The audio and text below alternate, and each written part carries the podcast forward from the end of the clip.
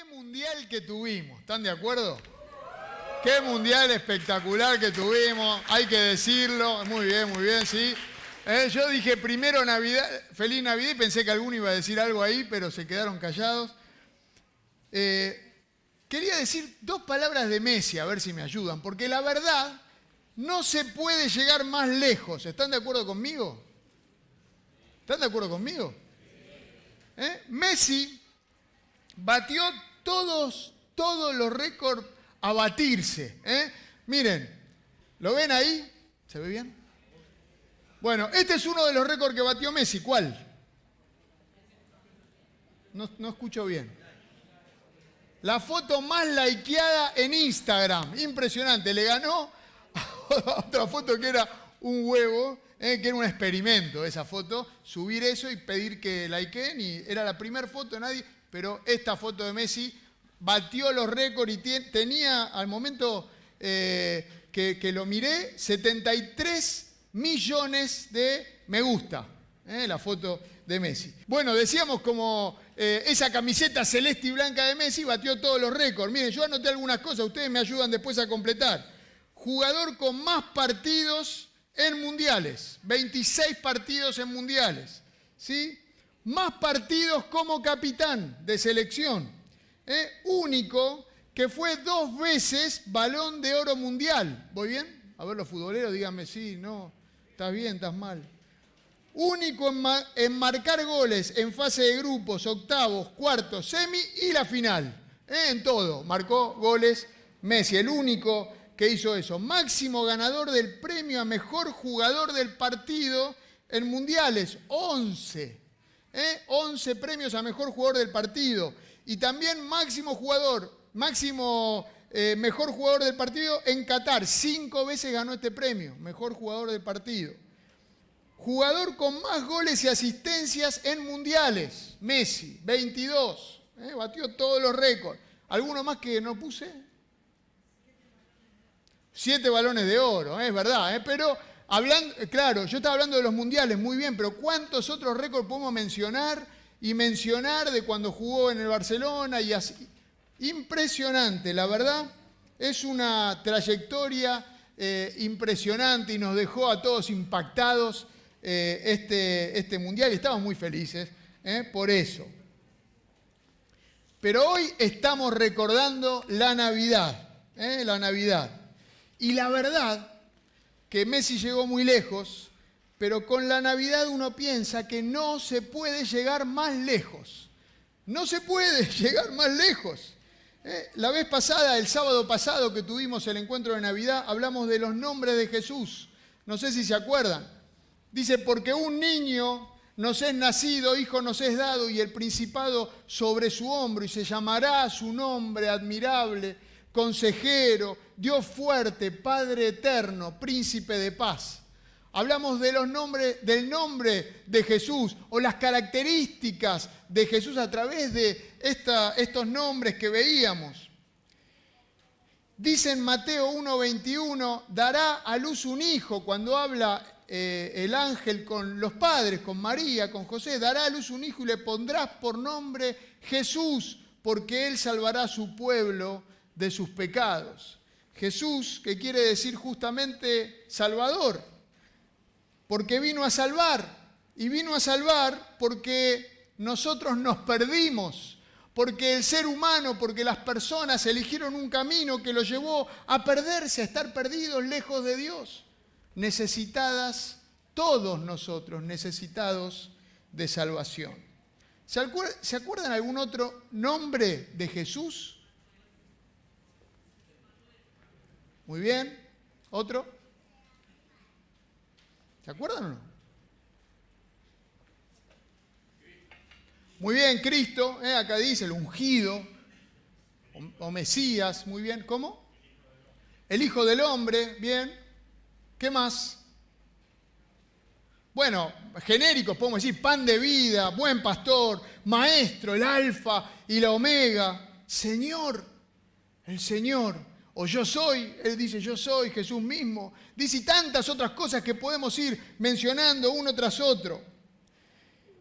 Mi suegra, cada vez que alguno de la familia sale de viaje o sale para algún lugar o va de acá para allá, nos dice Dios con ustedes.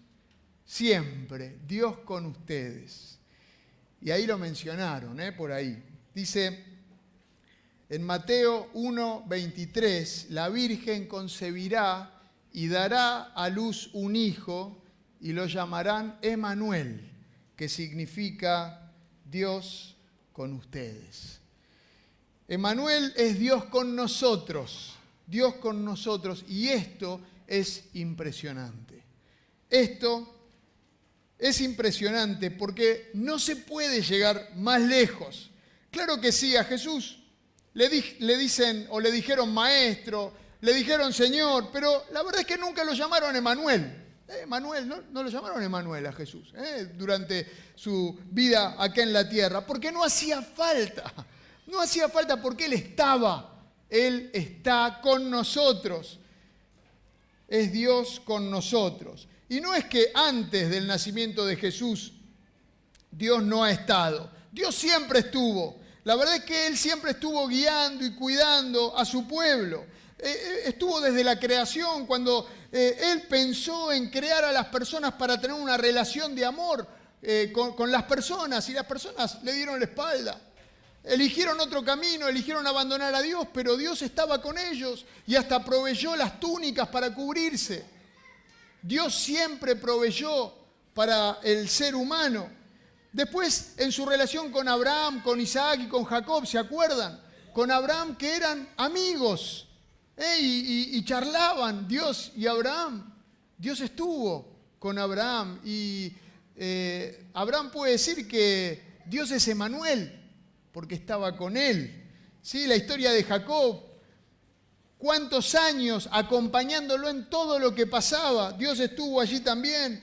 Con el pueblo de Israel, siempre Dios estuvo y cuando el pueblo de Israel estuvo en el desierto, incluso los guiaba con una columna de, fuego durante la noche para que sepan por dónde ir, o una nube por el día para que puedan seguirla. Dios estuvo presente y mandaba maná para, para que pudieran eh, sobrevivir.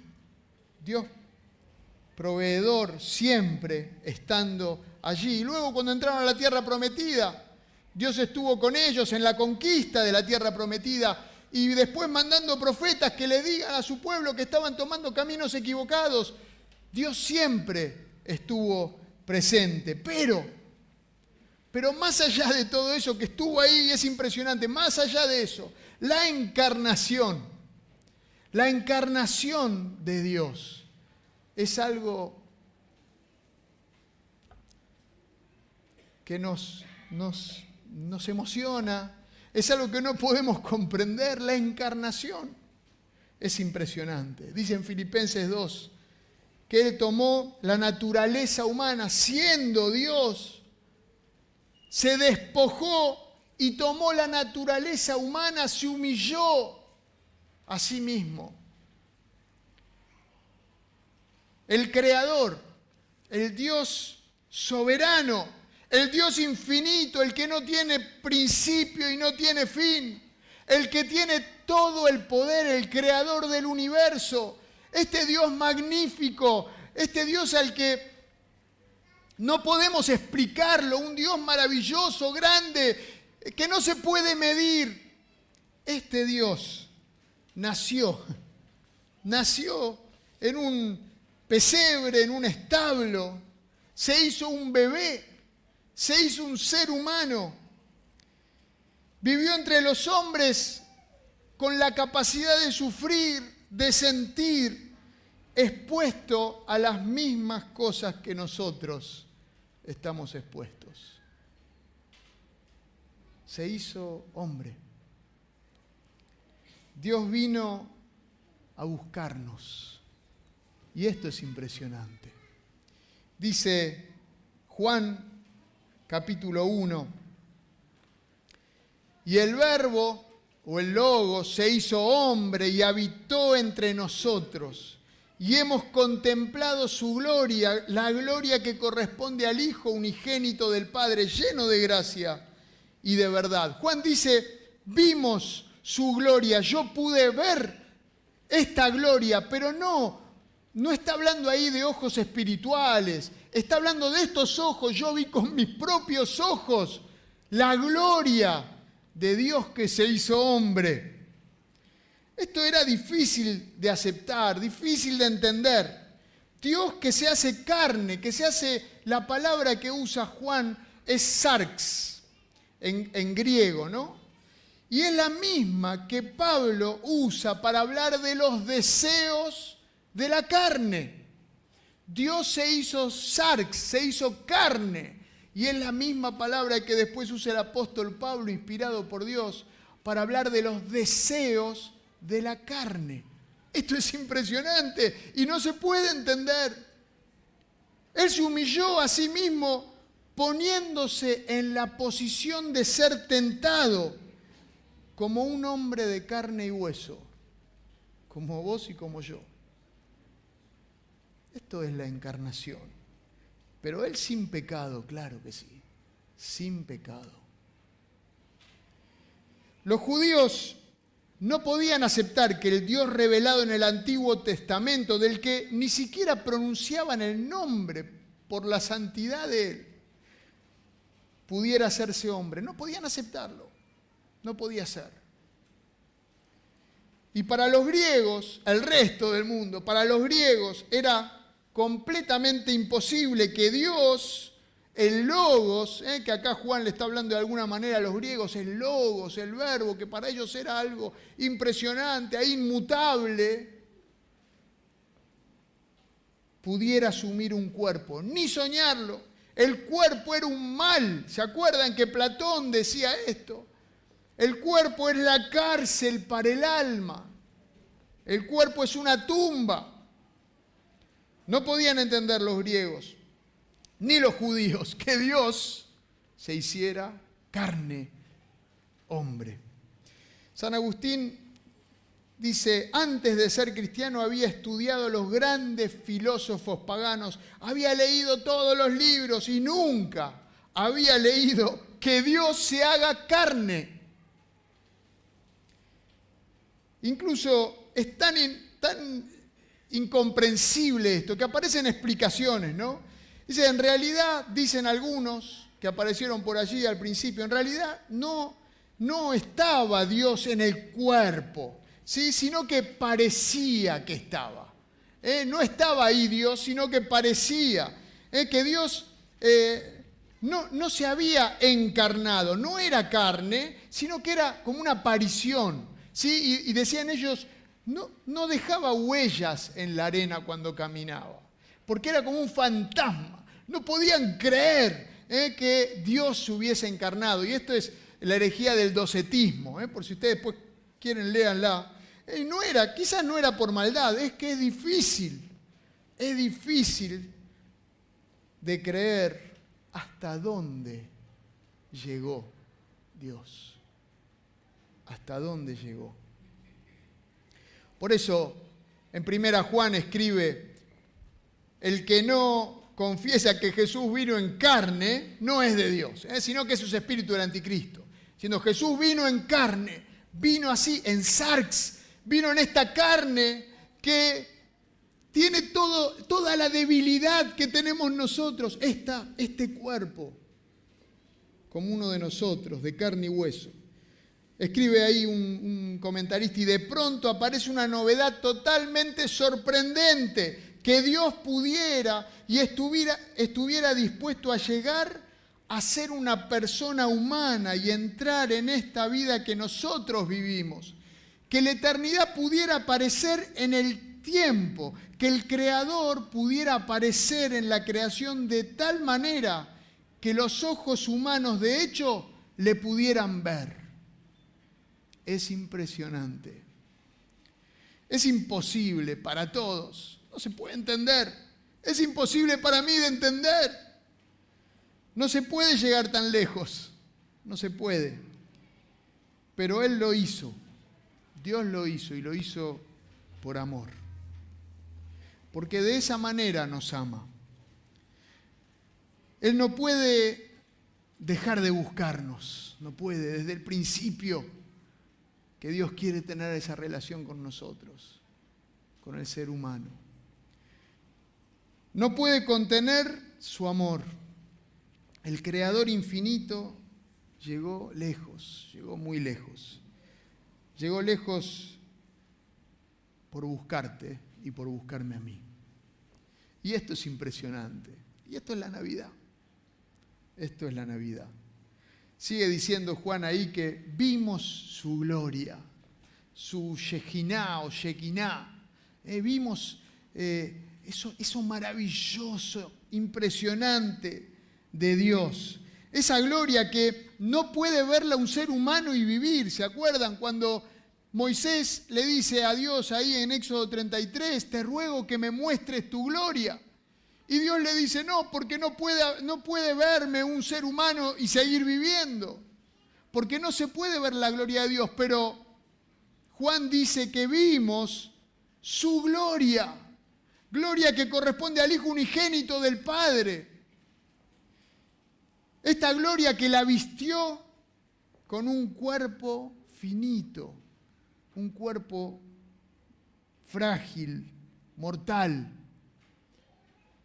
Se hizo hombre es la traducción de puso una carpa, ¿sí? Porque este cuerpo es como un tabernáculo, como dice en 2 Corintios, que se va deshaciendo, porque es un cuerpo de fragilidad asumió ese cuerpo que se va deshaciendo. Su gloria fue revestida por esta carpa, esta tienda de campaña, este cuerpo de carne y hueso, por amor a nosotros. Es impresionante la Navidad, nos hace pensar en todo esto. Y lo hizo lleno de gracia, lleno de gracia de amor incondicional, un amor inagotable por nosotros, un amor incomprensible. Dice Juan, lo vimos, lo vimos derramar su amor. Eso es lo que nos está diciendo y lo vimos hasta el final. Nació en un pesebre, humildemente, el rey, el creador.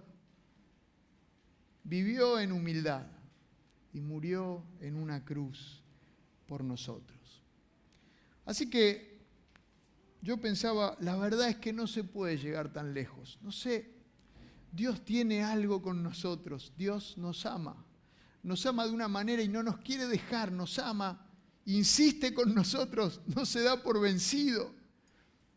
A tal punto que se encarnó, se hizo un ser humano, como nosotros. Él lo hizo. Entonces la Navidad es Dios con nosotros, Emanuel. Dios se acercó. No tenés que luchar para encontrarlo, ¿eh? porque Él ya vino a buscarte. Él ya quiere estar con vos, para eso vino. Por Emanuel, por Dios con nosotros, tenés que saber que nunca estás solo, nunca estás sola. No estás a la deriva, porque Él vino a buscar y a salvar lo que se había perdido, que somos nosotros, que es justamente lo que necesitamos, que nos salve. Y vino el Salvador, nació Jesús, que es el Salvador. Emanuel quiere decir también que no tenés poco valor, porque Él vino por vos, vino a buscarte, vino a buscarte a vos, Dios con nosotros. Más lejos no se puede llegar. Él ya hizo todo para llegar a mí y para llegar a vos. Finalmente, la encarnación es también Dios en nosotros. Cuando nosotros ponemos la confianza en Jesús, Él viene a vivir en nosotros, en nosotros y nosotros pasamos a formar ese cuerpo ¿eh? donde Él está. Esto es impresionante también. En Pentecostés Dios entró a las personas que estaban allí, ¿eh? entró a sus vidas. Es impresionante, Dios en nosotros, eso es Pentecostés. Dios en nosotros. Y yo decía, más lejos no se puede llegar, pero llegó más lejos. Entró en cada uno de nosotros que ponemos la confianza en Él para salvación. Encarnación es Dios buscando a las personas que ama, buscándolos hasta lo más lejos, llegando a donde más allá no se puede ir, haciendo todo. La encarnación nos hace querer adorarlo. La encarnación y la muestra del amor de Dios por nosotros nos hace querer rendirle a Él amor y adoración. Nos hace querer postrarnos delante de Él y reconocerlo. Es un poco lo que hicimos, cantamos de Él y de su obra. ¿Sí? Lo hicimos hace un rato. Que podamos hacerlo con nuestras vidas, demostrarle lo que es para nosotros en agradecimiento por lo que Él ya hizo por nosotros. Responderle en amor es lo que nosotros podemos hacer. La encarnación también es desafío para la iglesia, es desafío para nosotros. Si Dios está en nosotros, nosotros somos el cuerpo que tenemos que llevar a los demás esa gracia que Él vino a transmitir. Así como Él estuvo en un cuerpo lleno de gracia y de verdad para las personas, nosotros ahora somos ese cuerpo que tiene a Dios para transmitírselo a los demás. Cuánto mensaje nos deja la Navidad, ¿no? Y podemos seguir y seguir. Pero yo estoy impresionado, estoy impresionado de la obra de Dios por amor a nosotros. Él tenía todo pensado y lo hizo. Y ahora nos toca a nosotros responder. Oramos. Señor, te damos gracias, gracias porque sos un Dios impresionante, sos un Dios que llegaste tan lejos por buscarnos, por salvarnos. Señor, gracias porque la Navidad nos empieza a mostrar esto maravilloso, tu encarnación, tu llegada al mundo en debilidad, en humildad, siendo rey de reyes. Te hiciste un bebé, viviste en esta tierra sujeto a este cuerpo, porque nos buscabas para salvarnos. Señor, y eso nos motiva a honrarte, a caer delante tuyo y adorarte. Gracias, Señor, gracias por tu obra. Que podamos entender que sos Emanuel, Dios con nosotros siempre. Que no nos dejás, no nos abandonás, que no estamos solos.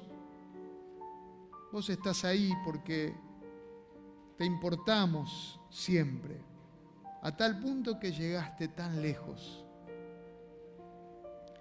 Señor, también nos ponemos en tus manos para poder ser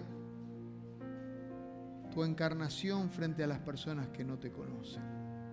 Que podamos llevar este mensaje de gracia y de verdad a los que tanto necesitan. Toda la gloria para vos. En tu nombre. Que Dios nos bendiga.